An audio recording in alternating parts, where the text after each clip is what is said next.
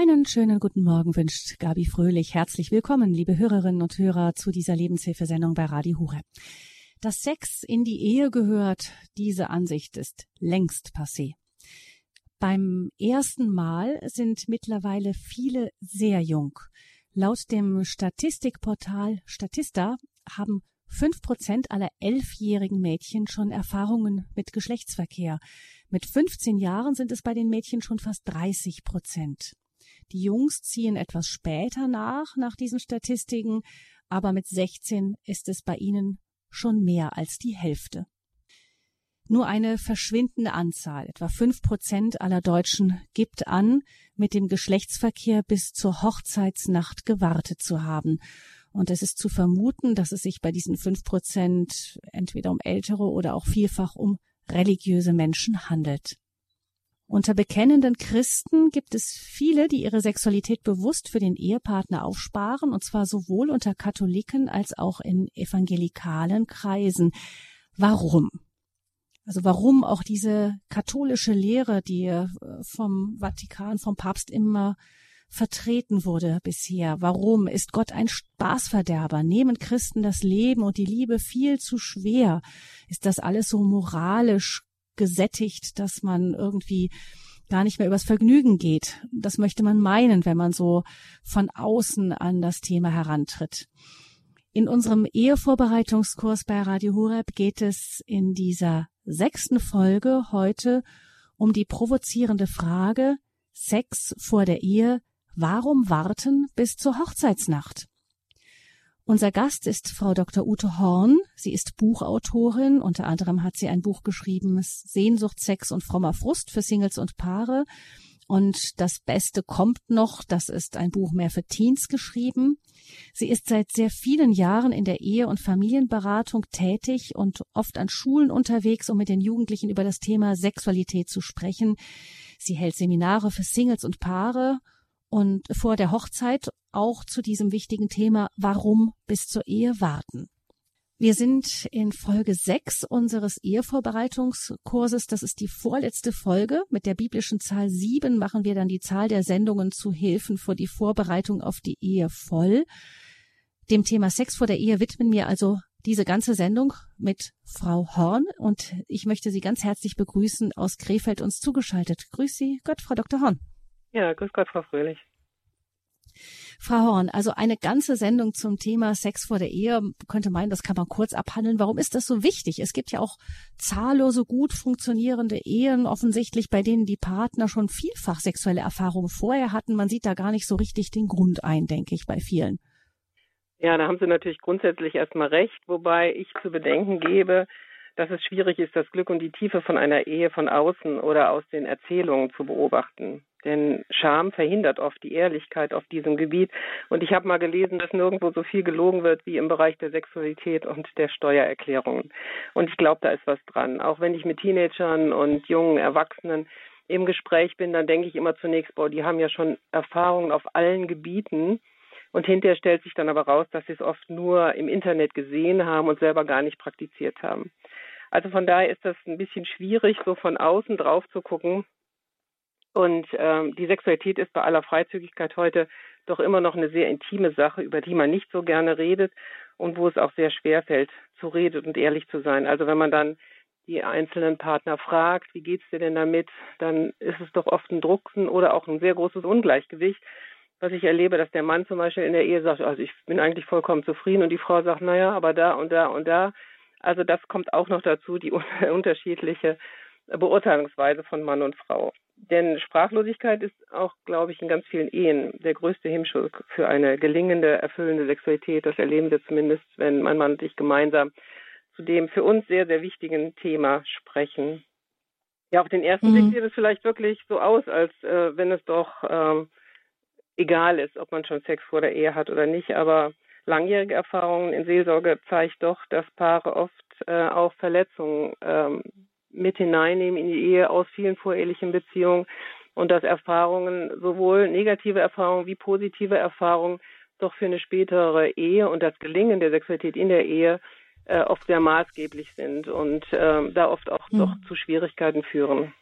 Hm, man hat mir ist aufgefallen auch, dass ähm, es eigentlich erstaunlich ist, dass man doch gerade so in Studentenkreisen oder so eigentlich immer so das Thema grünes Denken, Ganzheitlichkeit wichtig ist. Also dass man so ganz ganzheitlich an alles rangehen will.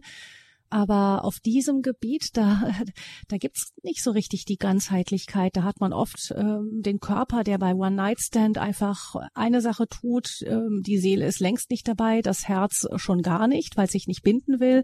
Also da gibt's doch eine große Zerrissenheit. Das fällt mal jetzt einfach, einfach so aus, wenn man es vom ganzheitlichen Gesichtspunkt her betrachtet. Ja, das ist auch immer eins meiner Argumente, dass ich sage, ähm, passt auf, dass ihr euch nicht im Körperlichen schon bindet und zu nah kommt und dann den Abstand gar nicht mehr habt, um wirklich zu prüfen, ist dieser Mensch überhaupt der richtige Mensch für mich an meiner Seite? Kann ich mir eine leb lebenslange Ehe mit ihm überhaupt vorstellen? Wenn man sich zu nah kommt, äh, dann kann man oft nicht mehr objektiv äh, richten oder beurteilen. Und das Problem ist, man hat sich wirklich schon im Körperlichen gebunden und kommt hinterher vielleicht auch nicht mehr los weil der Körper immer wieder dahin zieht, obwohl man vom Verstand, vom Kopf her dann irgendwann sagen muss, also es reicht für eine Ehe nicht oder wir passen sogar gar nicht zusammen. Aber der Körper ist dann doch sehr stark. Also von daher Langfristigkeit, das moderne Schlagwort ist immer auch Nachhaltigkeit, dass man guckt, ähm, okay, wie wirkt sich das denn auf mein ganzes Leben aus? Und ich habe für mich so immer wieder die Frage, was ist das Ziel in meinem Leben und bin ich bereit, den Weg dahin zu gehen? Und also ich habe jetzt Medizin studiert, mein äh, mein Studium war sehr viel Lernen und ich habe immer wieder mich gefragt, kann ich diesen langen Weg hingehen, sechs Jahre studieren, nochmal vier, sechs Jahre den Facharzt machen und musste oft Nein sagen. Aber ich hatte das Ziel fest im Auge. Und die Frage, es gibt im Zwischenmenschlichen auch solche Ziele und Wege. Also wenn ich Ehe wünsche, kann ich dann heute schon alles dafür tun, dass diese Ehe später gelingt. Und ähm, ja, ich halt ganz oft erlebe, dass gerade in dem sexuellen Bereich die Vorerfahrungen äh, doch einen großen Einfluss haben. Und deswegen mache ich Mut, jetzt mit dem Ausleben der Sexualität zu warten. Mhm. Das, was ich halt oft beobachte, ist, dass die Sexualität eigentlich wie so ein Hobby gehandhabt wird.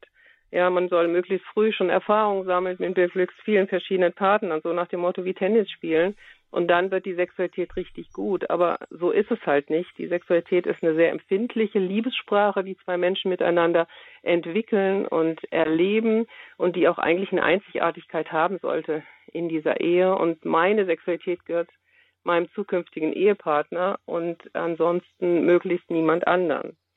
Mhm. Bei allem das, was wir jetzt hier mhm. auch besprechen werden, möchte ich vorab gleich sagen, dass es aber für alles natürlich auch Vergebung gibt. Es gibt Heilungsprozesse. Also nicht, dass jetzt jemand, der hier zuhört, gleich denkt, naja, dann habe ich ja schon alles versemmelt und ich habe gar keine Chance. Ähm, so ist es natürlich nicht gemeint. Und äh, man kann viele Wege auch zurückgehen und um Vergebung bitten. Und Gott ist ein Gott, der gerne heilt. Und von daher möchte ich das gerne gleich an den Anfang dieser Sendung stellen. Hm. Es geht ja auch, es geht also um das tiefere Leben der Liebe und der Beziehung und die Rolle der Sexualität darin und aber auch äh, die, den tieferen Sinn der Sexualität. Ich denke, es auch die, die Möglichkeit, auch so viele sexuelle Partner zu haben, hintereinander weg und so, auch so jung.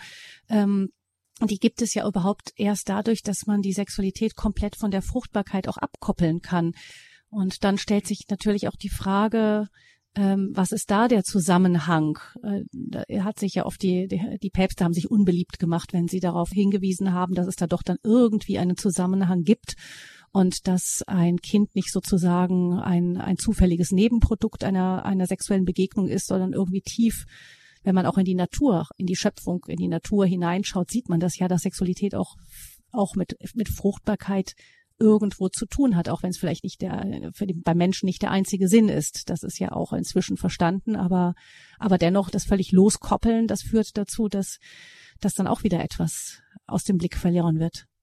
Ja, ich habe mal mit äh, einer Patentochter sehr intensiv gesprochen, die auch Theologie studiert und sie sagte mal, stell dir vor, wir Menschen würden nur diesen einen Rat von Gott beherzigen, dass wir die Sexualität nicht aus der Ehe herausnehmen. Wie viel Leid auf dieser Erde kann verhindert werden? Die ganzen sexuellen Missbräuche, die äh, Kinder, die entstehen und gar nicht gewollt sind, die dann abgetrieben werden, die ganze Prostitution. Also wenn wir das alles, dieses ganze Leid, was auch durch Sexualität in unserer Welt äh, entsteht, äh, nur weil wir dieses Gebot nicht achten Und das fand ich unglaublich stark für eine 20-Jährige, die das so für sich so erkannt hat und sagte, das ist doch unglaublich, wenn man das Ausmaß sich mal äh, vor Augen führt. Und äh, immer wieder, natürlich, frage ich auch äh, junge Menschen, ähm, wie sieht das aus? 1960 wurde erst die erste Antibabypille auf den Markt gebracht. Das ist noch gar nicht so lange her. Bis zu diesem Zeitpunkt wurde immer auch gesagt, pass auf, wenn du mit einem Mann schläfst, kannst du schwanger werden. Und heutzutage, wenn ich so Argumente sammle pro und contra Geschlechtsverkehr vor der Ehe, dann kommt, dass man schwanger werden kann, oft unter ferner Liefen. Ne? Punkt 8 und 9, dann sage ich immer, auch heute noch entstehen die meisten Kinder durch Geschlechtsverkehr. Und wenn du dir gar nicht vorstellen kannst, mit diesem Mann ein Kind zu zeugen, dann schlaf nicht mit ihm oder umgekehrt mit dieser Frau, weil äh, das ist eine ganz natürliche Konsequenz. Selbst wenn man verhütet, kann trotzdem ein Kind entstehen. Und ähm, das sind schon alles Dinge, die man natürlich auch bedenken muss. Also wir spüren, da gibt es eine, das, was Ihre Patentochter da so formuliert hat, ähm, es gibt da eine Ordnung und wir merken, wenn die Sexualität aus der Ordnung herausgenommen wird, dann, dann gibt das einen, einen Kreislauf, der sich immer schneller dreht irgendwo. Denn ich meine, wo ist dann die Grenze? Dann geht's dann weiter, eben Prostitution, Pädophilie und so weiter. Man, es, es ist ja eine, eine Spirale, das sagen ja auch Leute, die selbst, also ähm, selbst sexuellen Missbrauch, also Täter waren, die sagen auch, das hat natürlich nicht damit angefangen. Das war eine Spirale, die sich irgendwann immer weiter gedreht hat über, über Prostitution, Pornografie und dann wurde es immer mehr und immer mehr und immer mehr und das war dann sozusagen die, die, das Ende der Sackgasse. Ja, und man muss ja auch bedenken, wenn wir heute den Jugendlichen sagen, okay, ähm, ich gucke, dass du gut verhütest und du kannst aber ab 14 äh, so oft, wie du willst und mit wem du willst Geschlechtsverkehr haben und das hat auch gar nichts zu tun mit deiner späteren Ehe, äh, frage ich mich, wie kann ein Mensch später in einer Ehe treu sein, enthaltsam leben, keinen Ehebruch machen, wenn er vorher nach dem Lustprinzip gelebt hat. Das ist ja auch gar nicht so einfach. Vorher sage ich, ja, es ist alles erlaubt, es ist alles möglich und lebt ruhig nach dem Lustprinzip. Und wenn ihr Freude daran habt, ist das auch gut. Und wir wollen euch den Spaß daran auch nicht verderben. Und dann auf einmal ist jetzt Eheschließung und dann auf einmal soll ich mich auf einen Partner begrenzen und das für die nächsten 40 bis 50 Jahre. Wie soll das, wie soll das geschehen?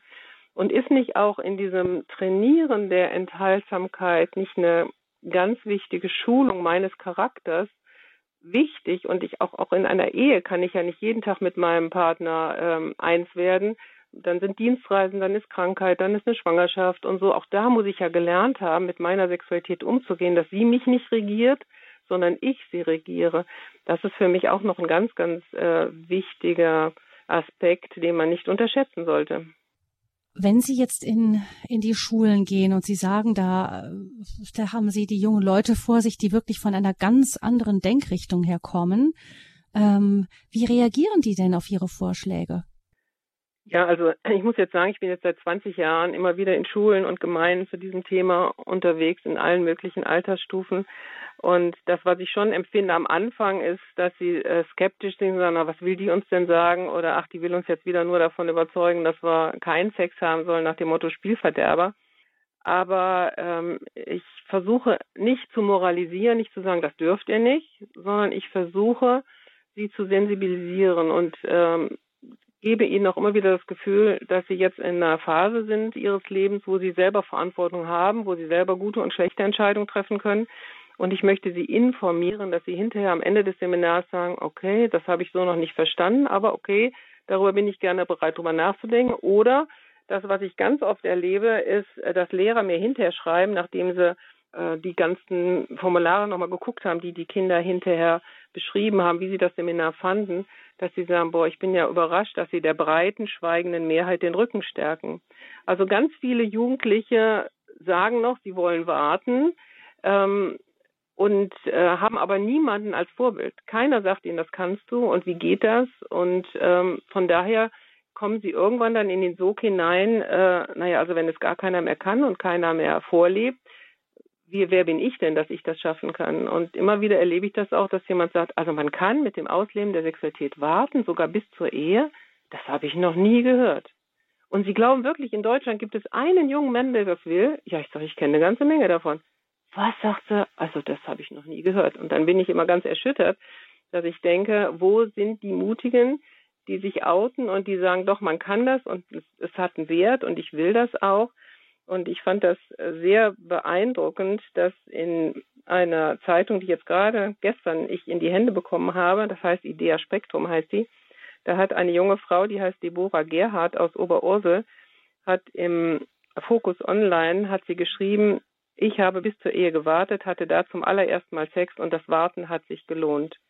Sie war 25, als sie ihren zukünftigen Mann kennenlernte und 30, als sie jetzt heiratete und sagte, sie hätte schon früh als Pastorentochter immer wieder gehört, dass sich Warten lohnt und dass die Enthaltsamkeit ein, eine gute Charakterschulung ist. Und ähm, sie gibt zu denken halt auch das, was ich eben schon mal gesagt habe, wenn man ständig nach dem Lustprinzip lebt, wie will man denn dann in der Ehe ein treuer Partner sein? Und ich fand das so mutig von dieser jungen Frau, das hier öffentlich zu machen. Und ich glaube, da brauchen wir in Zukunft mehr junge Leute, die das machen, weil ich erlebe in den Schulen, dass die sagen, ja, wo sind die Leute denn? Wo sind denn Vorbilder? Wo kann man das denn äh, sozusagen abschauen oder nachmachen? Und da, wo es gelebt wird und öffentlich gemacht wird, also ich war in einigen Gemeinden im süddeutschen Raum, wo der Pastor sagte, wo wir hatten jetzt wieder drei Hochzeiten von jungen Menschen, die alle gewartet haben bis zur Ehe. Und wenn die dann in ihren weißen Kleidern hineinkommen in die Ehe, da wird so eine Heiligkeit, so eine Reinheit wird da ausgestrahlt, und das zieht die anderen Jugendlichen so in den Bann, wenn die dann in die Jugendstunde kommen und erzählen, wie sie es geschafft haben, dass sie es geschafft haben. Also das ist unglaublich. Also der leuchtete von den Augen und ich leuchtete gleich mit, weil ich sagte, boah, ja, das ist schön, weil eigentlich ist ja dieses weiße Brautkleid, soll ja eigentlich ein Zeichen dafür sein. Ich bin noch unberührt und ähm, ja, ich zeige das jetzt allen und ich gebe mich jetzt dann meinem Ehemann hin. Eigentlich ist das ja das Zeichen, auch das ist ja verloren gegangen. Ich weiß, früher ähm, durften äh, Frauen, die schon Geschlechtsverkehr hatten oder schon ein Kind bekommen haben, nicht mehr in Weiß heiraten. Ob das gut oder richtig ist, wage ich jetzt nicht zu beurteilen.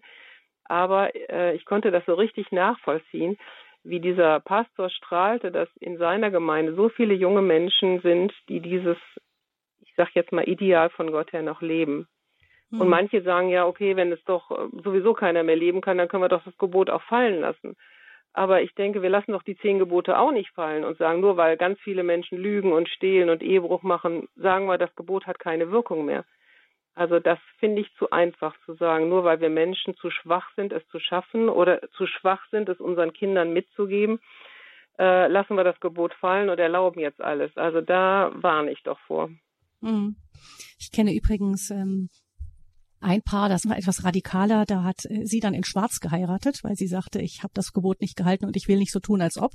Mhm. Das war eine sehr, fast ein, ja, das waren so ein bisschen die rebellischen Charaktere, die auch ähm, eisern dazu stehen, was sie getan haben. Mhm. Dann gab es aber eine andere Freundin, die hat's dezenter, äh, ist sie es angegangen und hat auch gesagt, ich will da nicht unehrlich sein und hat sich dann so einen orangenen Gürtel um das weiße Brautkleid gemacht. Das hat sie niemandem gesagt, warum groß. Mhm. Hatte sie mit ihrem geistlichen Begleiter abgemacht gemacht, weil sie sagte, ich will nicht so tun, als ob. Auf der anderen Seite will ich jetzt auch nicht das zum Riesenthema machen. Und dann hat sie für sich so ein kleines Zeichen gewählt, das mhm. eben das Weiß durchbrochen hat, weil auch sie sich eben erst später, er später zum Glauben gefunden hatte und dann ähm, und dann eben das Ganze nicht einfach so übertünchen wollte. Also mhm. es gibt auch solche, die das dann verstehen, irgendwann später verstehen, bereuen und dann und dann versuchen dazu auch irgendwie in irgendeiner Art und Weise optisch zu stehen, eben das weiße, reine Weiß nicht mehr mhm. für sich zu beanspruchen.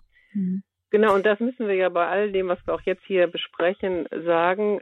Die wenigsten werden von uns ja noch so erzogen, wie jetzt die Deborah das von ihrem Vater erzählt hat, dass er gesagt hat, warten lohnt sich und äh, ich bitte dich erst die Sexualität in der Ehe auszuleben, äh, aus den und den und den Gründen vielleicht auch. Ähm, das hören ja aber die allerwenigsten. Und von daher stolpern die meisten natürlich auch da äh, einfach in die Sexualität rein und gehen diesen Gefühlen und diesem Feuerwerk an Gefühlen, was man ja entwickelt, gerade auch in der Pubertät, einfach nach. Und erst hinterher wachen sie auf und fragen sich, boah, was habe ich denn getan? Und ähm, das müssen wir auch bei all dem bedenken, dass oft erst später die Erkenntnis kommt, egal ob man jetzt als Christ lebt oder nicht als Christ, ich sage mal, ich kann mit allen auch darüber diskutieren, äh, wenn jetzt nicht die Basis Glauben ist, dass es gute Gründe gibt zu warten. Gucken wir vielleicht doch mal die, ähm, die Argumente noch mal ein bisschen im Einzelnen an, die einem unter jungen Leuten so auch immer wieder genannt werden, einfach um zu verstehen, was Sie, Frau Horn, dann antworten. Also es gibt ja, ich glaube mal einmal, weil gerade bei jungen Leuten ist, ist der Druck der Clique von außen, der Meinung der anderen Gleichaltrigen unheimlich wichtig.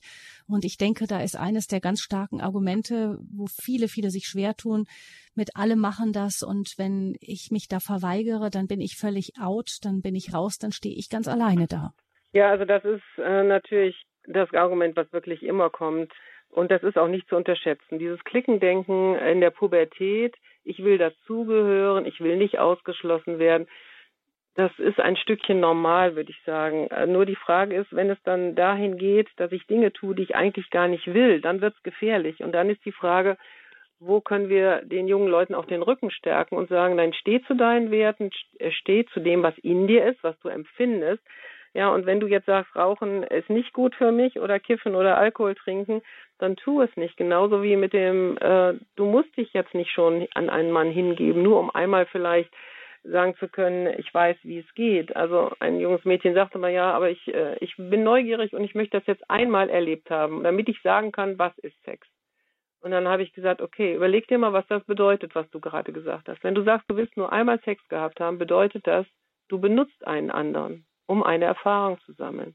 Ist das nicht furchtbar, wenn du empfindest, ein anderer macht das mit dir, er will jetzt nur einmal Sex haben, umgarnt dich, lädt dich zum Eis ein und schläft mit dir und hinterher sagt er, gut, das war's, ich hab, weiß jetzt, was Sex ist. Möchtest du so mit dir umgehen und möchtest du so mit jemand anderen umgehen? Oft hilft es, sich mal in den anderen hineinzuversetzen und zu merken, oh, nee, das möchte ich ja nicht. Und dann habe ich gesagt, und glaubst du, dass wenn du ein einziges Mal Sex hast, dass du weißt, wie das ist? Die Sexualität, die kann man nicht mit einem Mal sofort erfassen. Und viele Ehepaare sagen ja auch, die Sexualität wird im Laufe der Zeit immer schöner. Es ist nicht so, dass wir in der Hochzeitsnacht ähm, sofort den absoluten Kick haben und es die Traumnacht überhaupt ist. Das ist leider auch etwas, was wir vielleicht in unseren Gedanken uns so wünschen. Aber es ist schon eine Sprache, die wir erlernen, wo wir oft langsam anfangen und sie immer schöner wird, je besser wir uns auch kennenlernen, je ehrlicher wir miteinander sind wo wir dann auch sagen, das ist schön, das ist nicht so schön, das tut vielleicht auch weh. Äh, und das muss sich aber erstmal entwickeln, diese Vertrautheit. Also von daher, wenn du einmal mhm. mit jemandem geschlafen hast, dann kannst du nicht sagen, das ist Sexualität. Und außerdem ist die Frage, ist alle für mich wirklich mein Maßstab, ja? Das, was alle tun, mhm. ist das der Maßstab? Oder können alle sich nicht irren? Also ich war mal in Südafrika, da hatten in einem Dorf 95 Prozent der Leute AIDS. Ja, das war für die normal. Normal heißt das, was alle tun. Aber möchte ich dann auch AIDS haben? Und ich habe für mich mal so gesagt, mein Maßstab soll nicht alle sein, soll nicht der, der Zeitgeist sein, sondern das, was ich im Wort Gottes finde. Und das ist für mich der Maßstab, an dem ich mich orientiere. Und wenn Gott sagt, er möchte, dass das in der Ehe ist, dann ist das erstmal der Maßstab. Dann kann ich mir überlegen, warum, wieso, weshalb denkt Gott das. Das habe ich auch intensiv jetzt über 20 Jahre gemacht und bin zu dem Schluss gekommen, ja, ich kann das verstehen, warum er das macht ist die Frage, normal kommt von der Norm und dann fragt sich, was ist meine Norm? Es gibt ja auch den harten Spruch, nur tote Fische schwimmen mit dem Strom. Mhm. Also das kenne ich aus der Pfadfinderei, den Satz.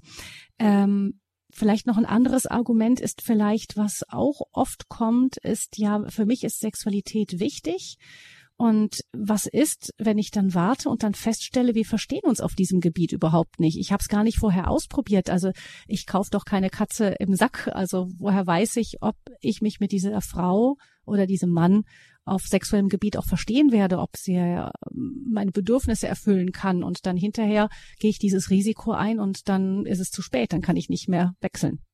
Ja, das stimmt. Das ist ein Argument, was auch ganz oft kommt.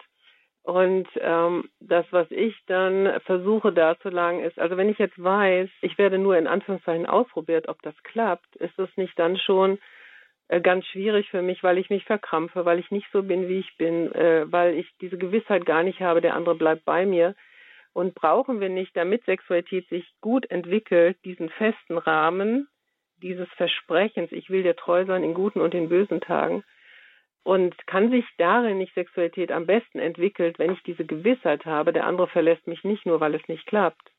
Und was passiert denn auch, ähm, wenn ich zum Beispiel jetzt schwer krank bin? Also ich, wir waren gerade ein Jahr verheiratet. Ich habe eine ganz schwere Herzmuskelentzündung bekommen. Mein Herz äh, war über Jahre krank und war zu schwach, dass mein Mann mit mir schlafen konnte. Heißt das dann, er verlässt mich, weil wir jetzt keinen Sex mehr haben? Es gibt diese absolute Garantie ja nicht. Und das, was ich oft erlebe, ist, ähm, dass die jungen Leute vor der Ehe miteinander schlafen. Das funktioniert prima. Dann heiraten sie und auf einmal passiert gar nichts mehr. Und sie sagen, wir verstehen das gar nicht, wir haben es doch ausprobiert. Äh, warum klappt das jetzt nicht mehr so gut? Und ich gehe eigentlich davon aus, dass man weder Ehe ausprobieren kann, noch Sex kann man in dem Sinne ausprobieren.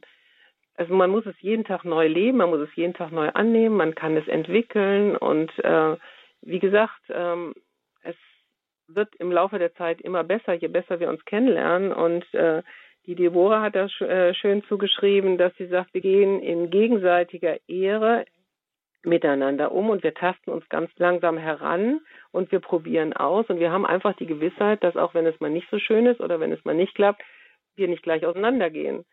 Und wenn jetzt der eine sagt, okay, was weiß ich, also ich probiere dich jetzt erstmal aus, ob das mit uns, so sagt man das natürlich nicht, aber ob das äh, mit uns klappt im Bett, dann sagt der nächste vielleicht, ja, ich heirate dich aber erst, wenn du schwanger bist, weil ich möchte Kinder haben und wenn du jetzt keine Kinder kriegen kannst, dann heirate ich dich auch nicht. Wo endet das denn, dieses Testen und Ausprobieren? Und ehrlich gesagt, jetzt ich bin Medizinerin, also ich bin überzeugt, dass es bei 99 Prozent der Leute rein anatomisch klappt. Die absoluten Ausnahmen, wo es nicht klappt, aber äh, das ist vielleicht auch vorher beim Gynäkologen oder schon zu erfragen. Aber im Allgemeinen klappt das. Und es ist eher, man sagt eigentlich, die Sexualität beginnt im Kopf oder auch der Orgasmus ist eine Kopfsache. Also ich glaube, dass ähm, da ganz viele andere Dinge im Gespräch einfach geklärt werden müssen und man kann es lernen. Es gibt ja erstmal kann man selber miteinander lernen. Es gibt auch gute Bücher, wo man an die Hand genommen wird. Ähm, also ich glaube ehrlich gesagt, dass man das nicht ausprobieren muss. Hm, vor allem wird es dann auch schon egoistisch und dann ist es vielleicht noch nicht mal gerade das, was äh, die Sexualität wirklich in Erfüllung leben lässt. Wenn ich den anderen austeste, dann ist es ja, dann habe ich ja im Schwerpunkt mich selbst im Blick. Ja, und äh, wie ich eben schon versuchte zu sagen, ich habe ja keine Garantie auf lebenslange Sexualität oder auf ständige Sexualität oder auf tägliche Sexualität. Die habe ich ja nicht, auch wenn ich verheiratet bin, auch wenn es am Anfang super gut klappt. Wer sagt mir denn, dass es morgen noch klappt? Ja, also von daher ist die Frage, ob ich wirklich auf Sexualität mhm. äh, so so einen großen Fokus legen muss, jetzt ob eine Ehe glücklich wird oder nicht.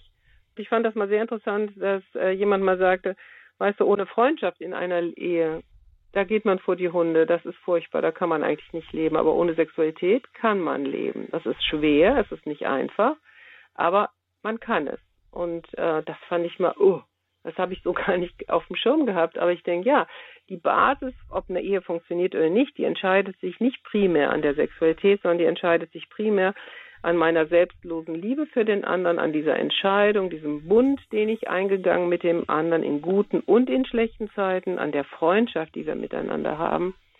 Und dann kommt noch die romantische Liebe, das Verliebtsein dazu und die Sexualität. Und äh, ich will die Sexualität nicht kleinreden. Sie ist ein ganz, ganz wichtiges Band, ein wunderbares Band, was Gott in unsere Ehe hineingelegt hat, was uns immer wieder zueinander zieht. Und es ist eine Sprache, die wir sprechen können, auch wenn uns vielleicht die Worte manchmal fehlen ähm, ist eine Sprache, die uns tröstet gegenseitig und ja, die eigentlich mit am schönsten wird, wenn man ein Kind haben möchte und sagt, boah, aus unserer Liebe heraus entsteht ein Kind, dann ist Sexualität, fand ich immer mit am schönsten.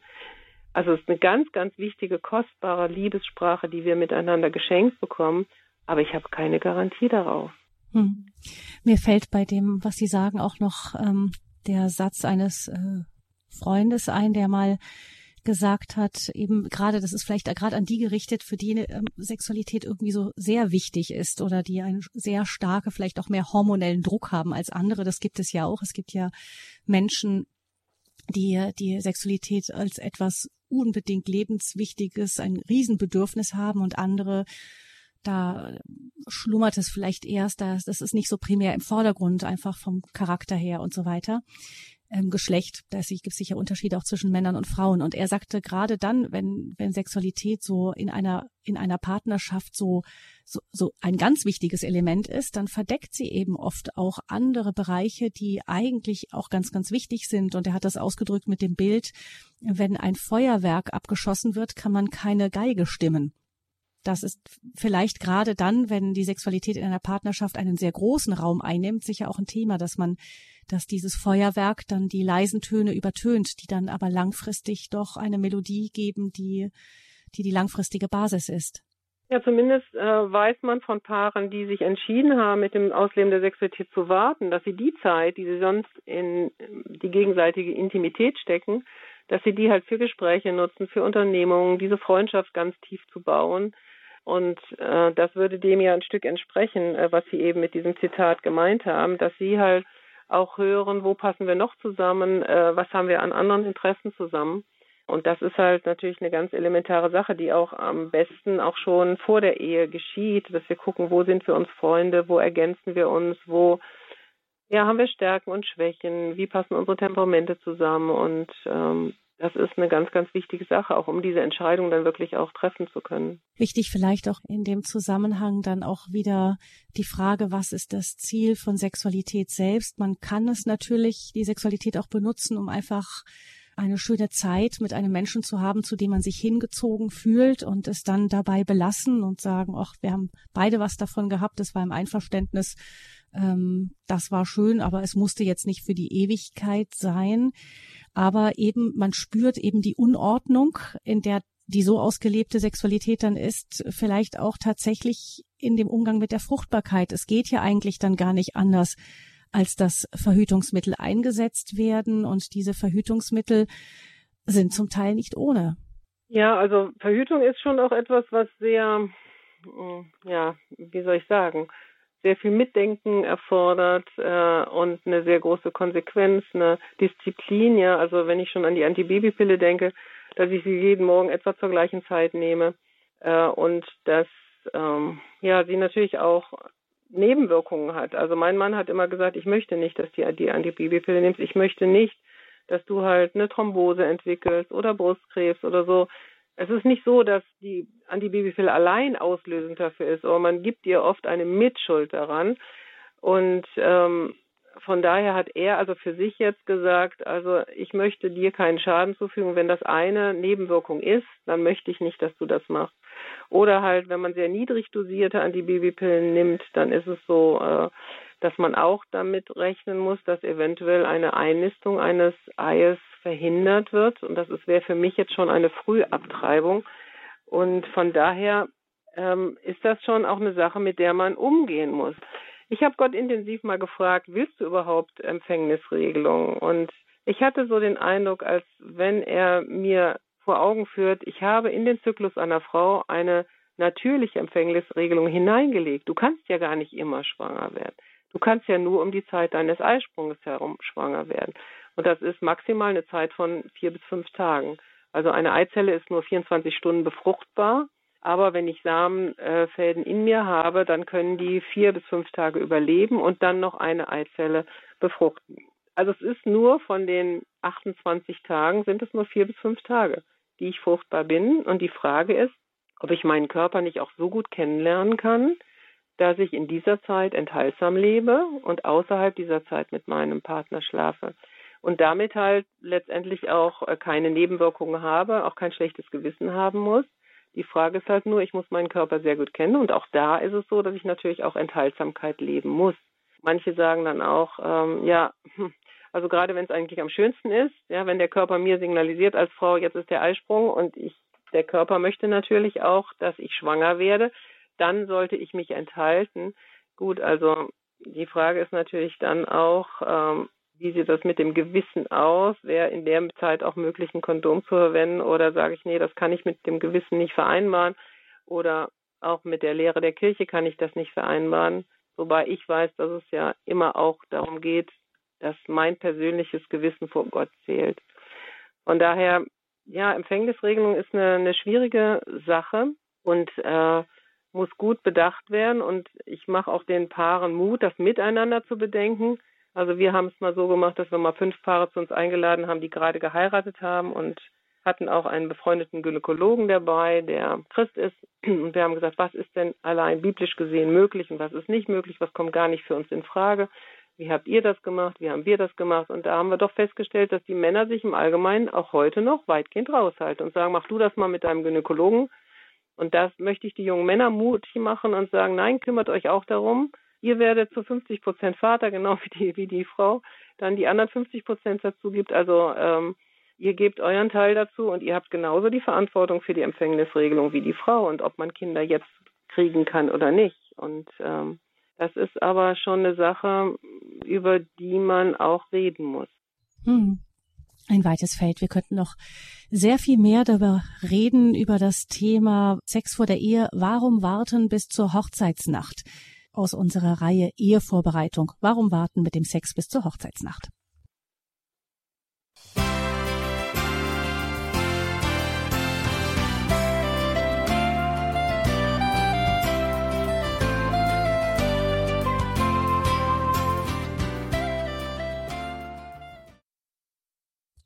Sie haben eingeschaltet in der Lebenshilfesendung bei Radio Hureb. Ehevorbereitung, Sex vor der Ehe. Warum warten bis zur Hochzeitsnacht ist unser Thema in dieser Sendung.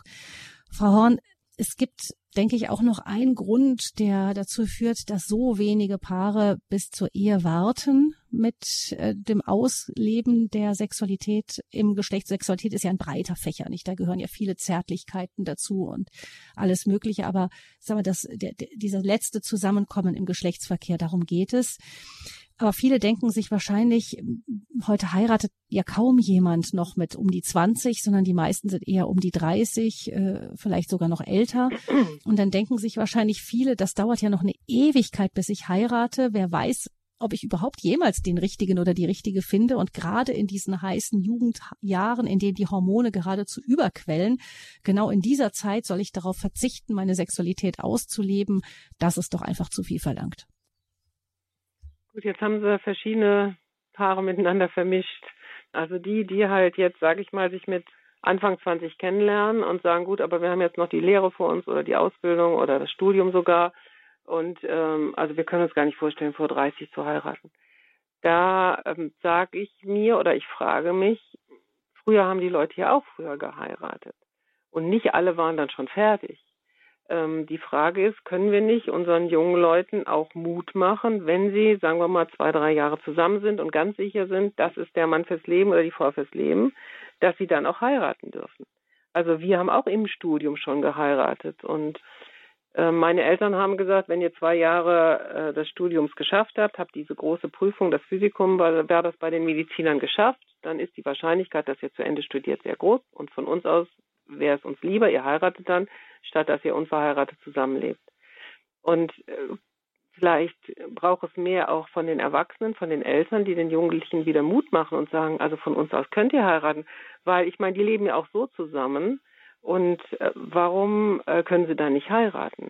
Manche sagen auch, ja, Hochzeit kann ich mir nicht leisten. Also ich habe ein paar getroffen, die waren, äh, lebten zusammen, hatten schon zwei Kinder, beide Studenten.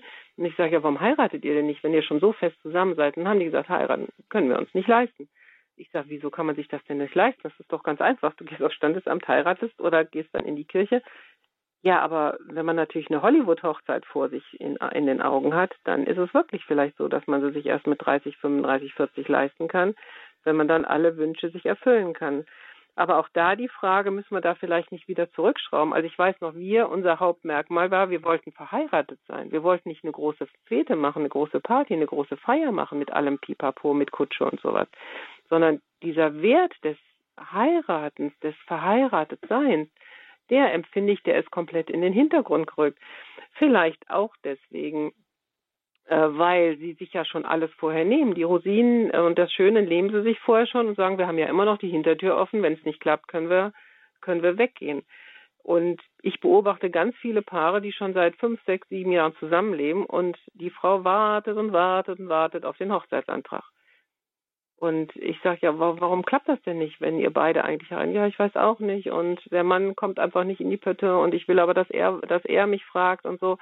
Und da sagte mal jemand, okay, vielleicht ist der Druck des Mannes zu fragen, ob sie ihn heiraten will, auch gar nicht mehr da, weil sie ja schon miteinander Sex hatten und er muss nicht mehr erobern. Er hat ja schon alles, was er will. Was, was möchte er denn noch? Von daher ist auch da die Frage, ob sich nicht irgendwann der Spieß wieder rumdreht und dass man dann gar nicht mehr zu der Entscheidung kommt. Oder ein Paar sagte, ja, also wir leben jetzt sieben Jahre zusammen und wir haben jetzt beobachtet, Freunde von uns, die haben jetzt geheiratet und nach zwei Jahren haben sie sich scheiden lassen. Das wollen wir nicht, dann leben wir doch lieber unverheiratet zusammen. Das zeigt aber doch eigentlich auch, dass man es nicht ausprobieren kann. Und von daher mache ich eigentlich mehr Mut, wieder zurück zur Einfachheit vielleicht und den jungen Leuten Mut machen, wenn ihr euch sicher seid, dann heiratet jetzt und ihr zieht doch sowieso dann auch zusammen und, und schafft das mit dem Geld. Also daran kann es doch nicht liegen. Und von den Hochzeitsvorbereitungen, vielleicht kann man da auch wieder zurückgehen. Also wir haben ein Paar gehabt bei uns in der Gemeinde, die hatten beide gar kein Geld. Und äh, ja, die haben dann eine Grillparty in den Gemeinderäumen gemacht und haben als Hochzeitsgeschenke sich gewünscht, jeder bringt was mit. Der eine hatte fünf Koteletts mit, der andere das, der andere das. Und es war ein traumhaftes Fest. Die beiden haben das total genossen. Und es hat sie ganz wenig gekostet, bis gar nichts. Das Brautkleid hat sie sich ausgeliehen. Und so, ähm, ja, oder auf einer anderen Hochzeit waren wir, da gab es nur Pizza mittags. Die hat gesagt, ja, ich liebe Pizza und es gibt sechs verschiedene Pizzen. Warum muss es denn ein Drei-Gänge-Menü in einem vornehmen Lokal gehen? Warum kann man nicht auch zurück zur Einfachheit haben? Also wir haben nur mit 24 Leuten geheiratet und haben dann, als wir jetzt die Perlenhochzeit hatten, mit 30 Jahre verheiratet waren, haben wir ein großes Fest gegeben. Auch das wäre ja hm. vielleicht eine Option zu sagen, gut, wir feiern dann unsere Silberhochzeit nochmal groß. Hm. Also das heißt, es ist auch die Frage manchmal, ob ähm, gerade das Ausleben der Sexualität vor der Ehe eben verhindert, dass äh, Bindungs, äh, bindungsscheue Naturen sich am Ende dann doch binden, wirklich, und diesen letzten Schritt dann gehen, verbindlich zu werden, weil es vielleicht auch gar keinen wirklichen Grund gibt. Es gibt ja vielleicht auch, was feiert man dann bei der Hochzeit noch wirklich alles? Ja, das genau. ist dann sicher auch nochmal nachdenkenswert für denjenigen, vor allem der sich nach der Ehe sehnt. Ich möchte jetzt unsere Hörer mit hineinnehmen. Aus Baden-Württemberg ruft uns eine Hörerin an, die sich anonym gemeldet hat. Ich grüße Sie. Grüß Gott. Guten Morgen. Ich habe nicht das äh, Umfeld gehabt, dass ich Jesus vorher kennenlernte und dass ich mir den Ehemann auswählen konnte, weil da verschiedene Kriterien noch eingespielt haben, äh, dass mir das äh, irgendwo aufgedrückt wurde. Und äh, das war dann nicht gut. Und es ist ja nicht so, dass eine Ehe nur aus Sex besteht, sondern das heißt auch ein Fleisch werden. Und mit dem Fleisch kommt die Sünde. Und es ist ja auch, äh, wenn Sie das Kreuz betrachten, äh, was da abgeht. Und wenn Sie dann später älter sind und äh, müssen dieses Innere abarbeiten, wieder vollziehen, dann merken sie, was Unzucht ist, was Ehebruch ist, was, äh, äh, was das alles bedeutet und warum Gott das alles so will. Vielen Dank, dass Sie mhm. das nochmal so hergeleitet haben. Ja, ja, und wenn dann noch evangelisch und katholisch zusammen ist, äh, dann ist schon gleich ganz aus. Und äh, meine Großmutter und mein äh, Großvater waren auch äh, beide äh, unterschiedlich konfessionell. Und die haben vor der Ehe Sex gehabt. Und als meine Großmutter dann gebeichtet hat, dann ist der Pfarrer bald im Kreis gesprungen in dem Häuschen drin.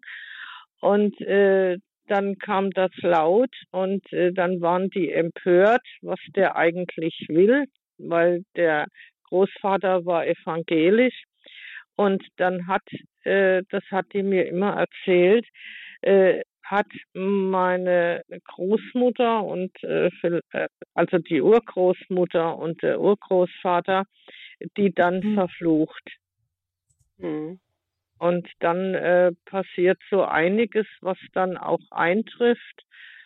Und äh, wenn es nicht aufgelöst und erkannt wird, was da eigentlich noch passiert und dass man das gar nicht machen soll. Mhm. Ja. Vielen Dank für Ihren Anruf. Frau Horn, möchten Sie noch etwas dazu sagen? Hm, ja, das eine ist halt das Gebot, das da steht, und das andere ist die Frage, was passiert, wenn das Gebot übertreten wird. Und ähm, das fand ich bei meinem Vater sehr gut, der mir ganz klar gesagt hat, ähm, also die Sexualität gehört in die Ehe. Wenn du es aber nicht durchhältst oder wenn du schwanger wirst, äh, unehelich, dann äh, komm zu uns und begeh nicht dann die nächste Konsequenz, äh, dass du das Kind abtreibst oder tötest. Weil du weißt gar nicht, was du damit eigentlich alles auslöst. Und dann kommen in unser Haus und äh, wir gucken dann, gehen dann an dem Punkt weiter. Und trotzdem muss ich dich so erziehen. Und so versuche ich den Jugendlichen auch immer klar zu machen, wenn ihr einen Führerschein macht, dann wird ja auch gesagt, kein Alkohol am Steuer und haltet euch an die, äh, an die Geschwindigkeiten und, und, und, und, und. Und trotzdem tun es ganz viele nicht und landen im Graben. Und dann gehe ich nicht als erstes und sage, ja, ich habe dir ja von Anfang an gesagt, du sollst das und das und das nicht tun und jetzt bist du selber schuld, jetzt guck mal, wie du da wieder rauskommst. Nein, ja. ich komme hin, verbinde die Wunden und hinterher können wir darüber reden, hör mal, wie ist das denn passiert und kannst du dich in Zukunft an die Geschwindigkeit halten. Und so möchte ich auch gerne das sehen. Wir wollen klare Regeln von Gott hören und wir wollen sie in unser Herz aufnehmen. Wir wollen versuchen, sie umzusetzen. Aber wie wir alle wissen, wir sind alle schwache Menschen, wir sind alle Sünder vor Gott, keiner ist da, der nur Gutes tut. Wir brauchen alle Vergebung, wir brauchen alle Beichte. Und deswegen ist das natürlich dann die Frage, wie gehe ich damit um? Und äh, dass dann äh, der Pfarrer natürlich dann gesagt hat, ja, das ist ja unmöglich, was will der von dir? Und dann ist er auch noch von einer anderen Konfession. Das ist natürlich letztendlich traurig. Ähm, man müsste eigentlich sagen, boah, wie gut, dass du kommst und beichtest. Und letztendlich wart ihr ja auch beide daran beteiligt. Es ist ja nicht immer nur einer daran beteiligt. Ähm, und wie gehen wir jetzt weiter? Wie gucken, können wir da jetzt diesen Schaden begrenzen? Ich möchte dazu vielleicht noch eine Sache sagen, die mich total beeindruckt hat. Ich kenne einen Vater, der vier Töchter hat und die jüngste Tochter wurde unehelich schwanger. Und dann ist der junge Mann, der mit ihr geschlafen hat, zu dem Vater gegangen und hat gesagt, ähm, ja, ich muss ihre Tochter jetzt heiraten, weil die bekommt ja jetzt ein Baby und ich möchte jetzt um die Hand ihrer Tochter anhalten.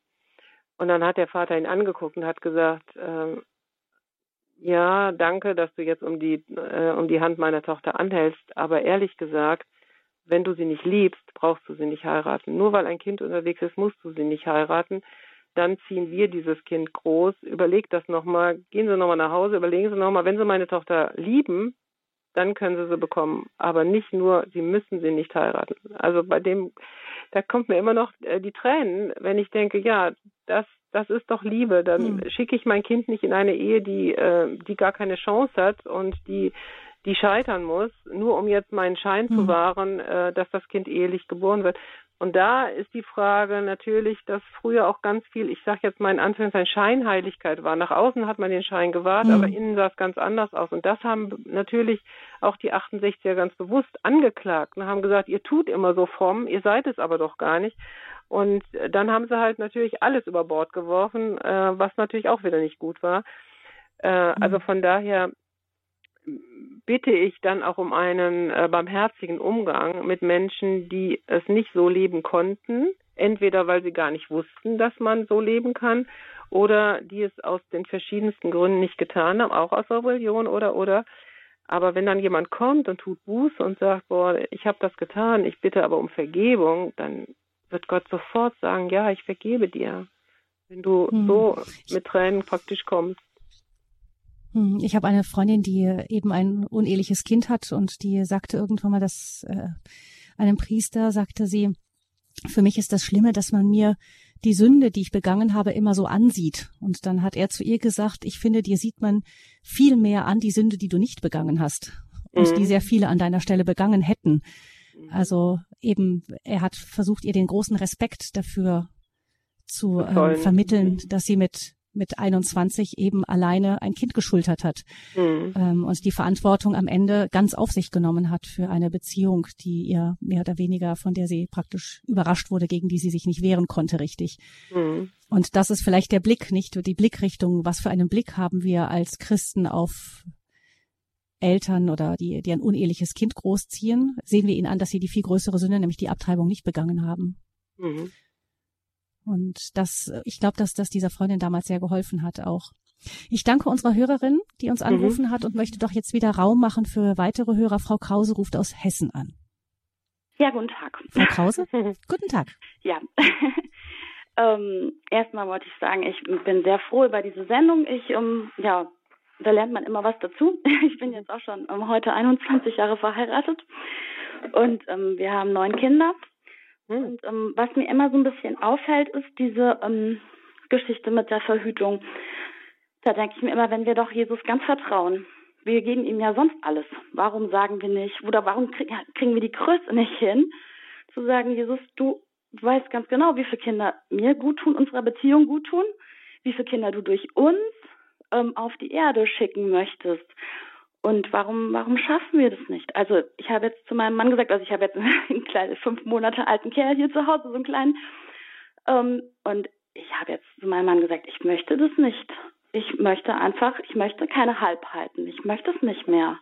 Ich finde es so unehrlich und ich sage zu Jesus, wir, das sind deine Kinder. Wenn du möchtest, dass ich noch eins bekomme, ich bin das Tor zur Welt für dich. Wenn du das möchtest, dann schenk mir noch eins und dann gehe ich eben nochmal in den Kreissaal. Also das ist so das, um, wo ich denke, können wir da nicht irgendwie hinkommen. Ja, das wollte ich sagen. Danke ja, das finde ich Krause sehr schön, dass Sie jetzt äh, diese neun Kinder ausgetragen haben. Also ich bin zehnmal schwanger geworden, durfte aber nur neun, äh, nur fünf Kinder auf die Welt bringen. Fünf Kinder sind leider im Mutterleib gestorben. Also von daher bin ich da ganz bei Ihnen. Ich habe auch Gott mal gesagt, ähm, ich möchte nicht irgendwann mal vor der Himmelstür stehen und du sagst mir dann, ich hätte durch dich gerne noch einen Lehrer, einen Kfz-Mechatroniker, einen Propheten auf diese Welt geschickt, aber du hast ja Nein gesagt. Du hast mich noch nicht mal gefragt. Du fragst mich so viele Dinge, aber in diesen wichtigen Punkten, wie viele Kinder äh, ich durch dich in diese Welt hineinschingel, da fragst du mich noch nicht mal. Und du entscheidest es einfach für dich. Du sagst einfach zwei und nicht mehr, weil ich will noch berufstätig sein oder das oder das. Und immer wieder sagen wir, wir geben dir mein Leben, äh, ja, ich gebe dir mein Leben oder und dann behalten wir doch so viel für uns. Und gerade in dem, bei dem Thema Kinder beobachte ich das ganz, äh, ganz oft, dass das überhaupt kein Thema ist, was man Gott überlässt oder mit Gott bespricht oder worüber man betet oder wo man miteinander ringt, sondern wir entscheiden da sehr schnell äh, einfach vom Kopf heraus, was wir wollen und was wir nicht wollen. Das ist das mhm. eine. Das andere ist, in der Bibel gibt es aber auch einen Bibelvers, ihr Männer lebt vernünftig mit euren Frauen zusammen. Und ich habe schon auch beobachtet, dass es viele Frauen gibt, die so anfangen und die dann innerhalb von vier Jahren vier Kinder kriegen und dann aber eigentlich hoffnungslos überfordert sind. Okay. Und von außen wird gesagt, oh Mann, wie konnten die denn? Also da, die Frau schafft das doch gar nicht, so dass man auch schon mitbegucken muss, können die äh, das überhaupt leisten oder nicht? Oder sind sie nicht hoffnungslos überfordert und werden dann niemand mehr gerecht? Also es gibt Frauen, die schaffen das, die schaffen auch acht Kinder, neun Kinder, zehn Kinder. Es gibt aber auch viele Paare, die schaffen das einfach nicht. Und von daher ist dann die Frage, ob es nicht verantwortungsvoller ist zu sagen, okay, diese zwei, drei Kinder, die ziehen wir auch in der Verantwortung vor Gott groß. Und dann bitten wir Gott einfach zu sagen, ähm, akzeptiere das bitte Gott. Also ich kann nicht mehr. Ja? ja. Also ich weiß, als ich 44 war und zehn Schwangerschaften, fünf davon, wie gesagt, ausgetragen, da habe ich auch zu Gott gesagt, ich kann nicht mehr, ich bin fertig. Ähm, also von daher kann es so einen Punkt auch geben. Ja. Aber äh, ich finde, dass die meisten beim, auf der anderen Seite vom Pferd fallen. Und von daher bin ich mhm. sehr, sehr dankbar über diesen Hinweis, äh, den Sie auch gerade jetzt, wenn wir in der Ehevorbereitung sind, auch jungen Paaren nochmal geben. Überlegt doch, ist das überhaupt eine Option? Und ich kenne auch ganz viele Paare, muss ich auch sagen. Also Freunde von uns, die haben drei Kinder bekommen, haben gesagt, Gott, wann immer du willst, wir nehmen alle, kam keins mehr. Eine andere Familie, die haben zwei Kinder. Hinterher kam keins mehr. Und die hätten sich so noch welche gewünscht. Auch das ist die mhm. Möglichkeit, weil in der Bibel steht ja, Gott verschließt auch den Schoß einer Frau und er öffnet ihn. Von daher kann man auch das erleben. Also wir haben auch nach der Geburt des zweiten Kindes überhaupt nicht verhütet und ich bin anderthalb Jahre nicht schwanger geworden. Also es ist gar nicht so, dass man immer in jedem Zyklus sofort schwanger wird. Also von daher sind das vielleicht auch nochmal ganz neue Denkansätze, die wir hier mit in die Sendung hineinnehmen können. Hm. Ich denke, eine wichtige Stimme, Frau Krause, gerade eben in einer Zeit, die eher der Versuchung auch erliegt, ähm, einfach alles selber machen zu wollen und genau geplant Kinder zu bekommen. Fragen, was, was hat Gott denn da noch mit zu tun? Wie sehr vertraue ich ihm auch? Auf der anderen Seite gibt es eben diese Mitverantwortung in diesem, also die große Würde, die Gott dem Menschen gibt, eben in der Schöpfung mit ihm zusammenzuarbeiten wie das ganz genau aussieht, dieses Zusammenarbeiten des Geschöpfes mit dem Schöpfer, dass es sicher dann auch von Paar zu Paar kann das vielleicht, so wie Frau Horn sagte, tatsächlich unterschiedliche Weisen annehmen. Vielen Dank ja. Ihnen für Ihren Anruf und für Ihren wertvollen Hinweis und ganz viel Segen für Sie und Ihre Familie. Ja, danke gleichfalls. Und dann möchte ich Herrn Schlegel mit in diese Sendung hineinnehmen, noch der uns aus Bad Tölz anruft. Herr Schlegel, grüße Sie. Grüß Gott. Ähm, Ihr Thema hat mich immer sehr beschäftigt und ich habe mir heute extra Zeit genommen, am Vormittag diesen Vortrag zu hören. Die Argumente der Frau Dr. Horn haben mich sehr überrascht. Ihre Beispiele und Argumente sind so stichhaltig. Die sind mir in dieser Klarheit äh, nicht eingefallen. Hm. Danke sehr. Aber ich möchte aus, aus unserer Erfahrung, wir haben sechs Kinder und zwölf Enkel und vier Urenkel. Ich möchte äh, dazu sagen, das entscheidende Argument für die richtige Sexualität und damit auch das richtige Bild der Ehe, das gehörte zusammen, kommt aus dem Umfeld. Mhm. Und wir haben, da hatten wir schon sechs Kinder, haben wir uns einer katholischen Reformgemeinde angeschlossen, die uns unendlich geholfen hat, über sehr schwierige Zeiten hinwegzukommen. Unsere Kinder sind in den 70er Jahren groß geworden, wo alles voll Protest und Rauschgift war. Mhm. Drei unserer Kinder haben dann auch unehrliche Kinder bekommen. Und das mhm. Einzige, was wir machen konnten und was wir taten, wir haben unsere Kinder ermutigt, ihre Kinder zu bekommen und sie können auf volle Hilfe von uns zählen. Mhm. Das hat sich bewährt. Und heute, wir hatten vor kurzem die diamantene Hochzeit, habe ich den Kindern, das heißt, sie wissen es ja, wir haben eine sehr gute äh, äh Zusammenleben, konnte ich ihnen sagen, von unserer Gemeinde, die in unserem unmittelbaren Umkreis ungefähr 400 Leute sind, haben in den letzten zehn Jahren sieben goldene Hochzeiten stattgefunden. Mhm. Und das ist ein Argument, das äh, jeder einsehen, einsehen muss. Und so meine ich, auch wenn die Bedingungen nicht ideal sind, das Festhalten am Glauben, ganz einfach das Festhalten am Glauben, auch bei Rückschlägen und der daraus entstehende Raum, sichtbar oder unsichtbar, ist meiner Anschauung nach entscheidend, auch für die Sexualität, die ich sehr hoch und wichtig einschätze.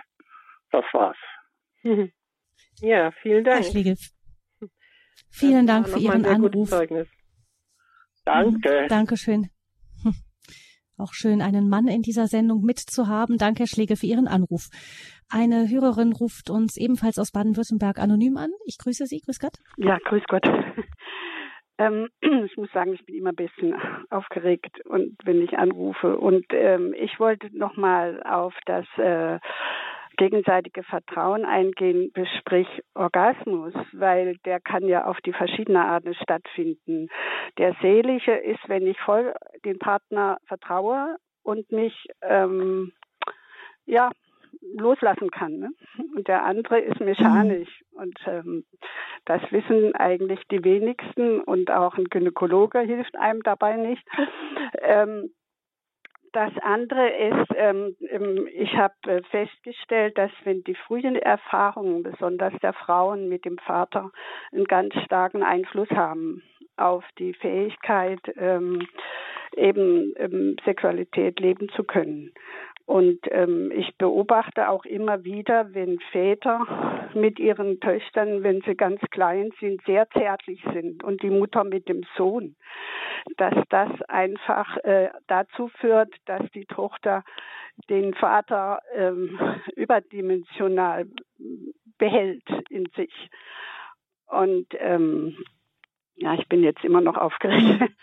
Und, ähm, hm, aber und wir die, verstehen, glaube ich, was Sie meinen. Mhm. Ja, und aber ich wollte nur noch sagen, dass wenn die Tochter nicht äh, als Frau sich wahrnehmen kann, richtig, äh, als erwachsene Frau, dann kann sie gar nicht ähm, normal reagieren.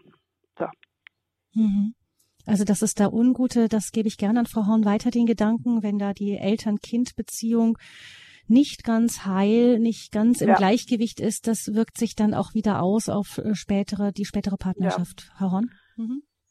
Ja, also es gibt da zwei verschiedene Dinge. Das eine ist, dass man beobachtet, wenn ein Vater in Reinheit mit der Tochter ähm, Reinheit, umgeht ja. und äh, die Tochter auch noch mit 13, 14 auf seinem Schoß sitzen darf oder in seinem Arm liegen darf oder ähm, der Vater mal eben über ihren Kopf streichelt oder so. Also wenn das in Reinheit passiert, ähm, dass die jungen Frauen dann sehr geschützt sind vor zu frühem Geschlechtsverkehr. Genau.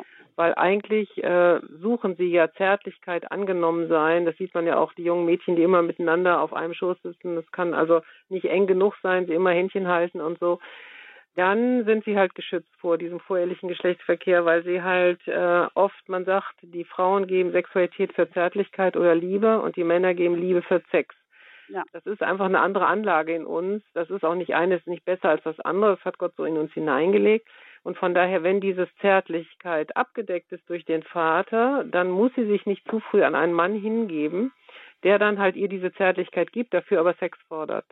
Das fand ich eine ganz interessante Sache. Das hat man groß untersucht, auch in Amerika mit großen Studien. Und das andere ist natürlich, das andere Extrem ist, wenn der Vater halt seine Grenzen nicht achtet, bis hin zu sexuellem Missbrauch, dass dann eine Frau natürlich auch massiv gefährdet ist, sich in einer Ehe nicht mehr hingeben zu können. Von daher ist das so eine Gratwanderung.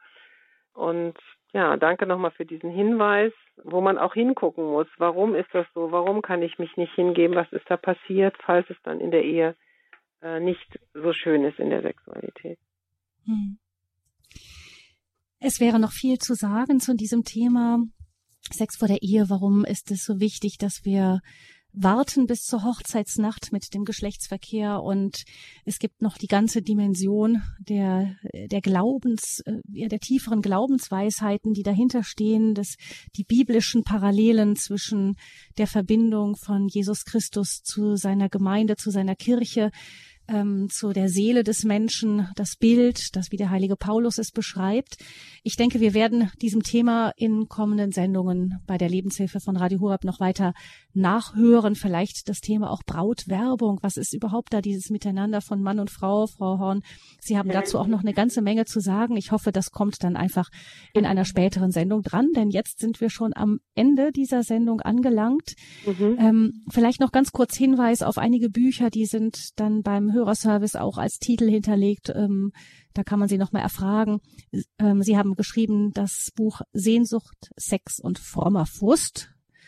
Und ein weiteres zusammen mit anderen Autoren, Das Beste kommt noch. Das richtet sich an Teenies ganz besonders. Und dann das Thema Treue für ein Leben und schließlich zusammen mit ihrem Mann Thomas Horn zwei unter einer Decke das Geheimnis erfüllter Sexualität. Also sie haben da immer wieder unter verschiedenen Blickpunkten da ähm, das zusammengetragen, was jetzt in dieser Sendung angeklungen ist. Wie gesagt, Sie können, liebe Hörerinnen und Hörer, beim Hörerservice nachfragen unter 08328 08328 ist die Vorwahl und dann 921 110 08328 921 110. Vielleicht an äh, solche, die junge Leute kennen, Sie können diese Sendung zum Nachhören natürlich empfehlen unter www.horeb.org. Da kann man die Sendung nochmal nachhören in der Mediathek im Podcast unter der Lebenshilfe-Sendung Leben in Beziehungen. Vielen Dank alles Gute, Frau Dr. Horn. Wir freuen uns auf ein nächstes Mal und ich verabschiede mich von Ihnen. Gabi Fröhlich wünscht noch einen schönen sonnigen Tag. Dankeschön.